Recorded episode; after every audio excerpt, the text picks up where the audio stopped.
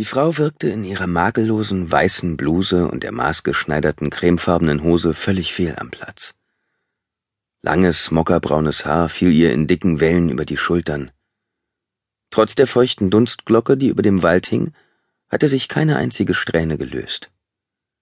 Sie trug elegante Schuhe mit hohen Absätzen, was sie aber offenbar nicht davon abgehalten hatte, einen Waldpfad hinaufzuklettern, der die anderen Wanderer um sie herum in der schwülen Julihitze arg ins Schnaufen brachte. Am Gipfel des Steilhangs wartete sie im Schatten einer massigen, moosbewachsenen Felsformation und wirkte völlig ungerührt, als ein halbes Dutzend Touristen an ihr vorbeiging. Einige fotografierten den Ausblick, der sich ihnen bot. Niemand bemerkte die Frau.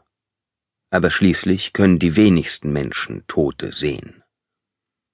Auch Dylan Alexander wollte sie nicht sehen. Sie hatte keine Tote mehr gesehen, seit sie zwölf war. Dass sie jetzt hier eine sah, zwanzig Jahre später und mitten in Tschechien, war reichlich beunruhigend. Sie versuchte die Erscheinung zu ignorieren, aber als Dylan und ihre drei Reisegefährten weiter den Pfad hinaufgingen, fanden die dunklen Augen der Frau sie und ließen sie nicht mehr los.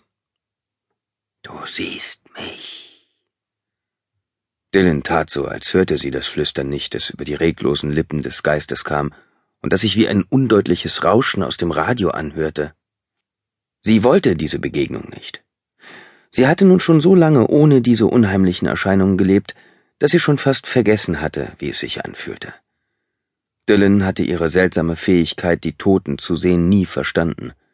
Sie hatte sich nie auf sie verlassen und ihr nie vertrauen können. Sie konnte mitten auf einem Friedhof stehen und gar nichts sehen, nur um sich dann plötzlich in Tuchfühlung mit einem Verstorbenen zu finden. So wie jetzt gerade. Hier, in den Bergen. Etwa eine Autostunde von Prag entfernt.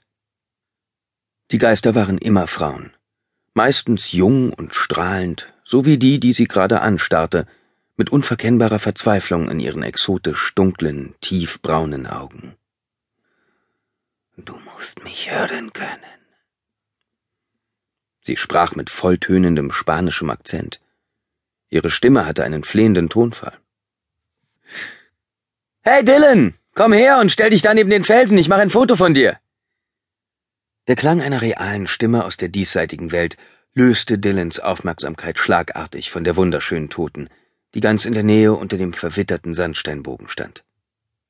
Janet, eine Freundin von Dylans Mutter Sharon, kramte in ihrem Rucksack und förderte eine Digitalkamera zutage. Die Sommerreise nach Europa war ursprünglich Sharons Idee. Es wäre ihr letztes großes Abenteuer gewesen. Aber der Krebs war im März zurückgekommen und nach der letzten Dosis Chemotherapie vor einigen Wochen war sie zum Reisen zu schwach. In der letzten Zeit war Sharon immer wieder mit Lungenentzündung im Krankenhaus gewesen und sie hatte darauf bestanden, dass Dylan für sie mitfahren sollte.